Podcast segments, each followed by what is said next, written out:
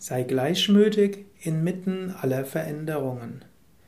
Krishna, der Lehrer, spricht im zweiten Kapitel, 15. Vers der Bhagavad Gita. Der unerschütterliche Mensch, den alles Vergängliche nicht berührt und für den Vergnügen und Schmerz gleichbedeutend sind, ist geeignet, die Unsterblichkeit zu erfahren. Im vorigen Vers hat Krishna davon gesprochen, dass alles vergänglich ist.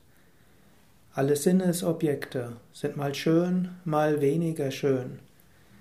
Wenn wir uns verhaften an das, was Vergnügen bringt, und das nicht mögen, was Schmerz erzeugt, dann führt das zu Leid.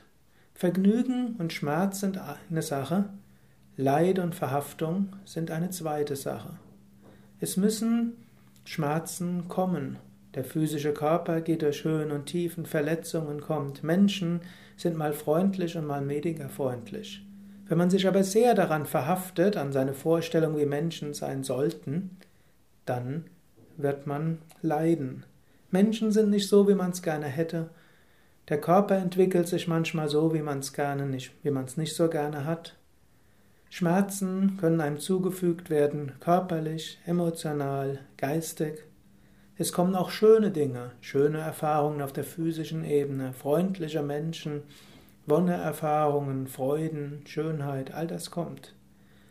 Wenn wir alles hinnehmen als Teil des Lernens, dann erfahren wir das, was ewig ist.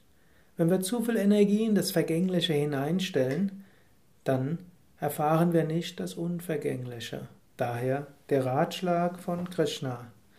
Der unerschütterliche Mensch den das Vergängliche nicht berührt und für den Vergnügen und Schmerz gleichbedeutend sind, ist geeignet, Unsterblichkeit zu erfahren.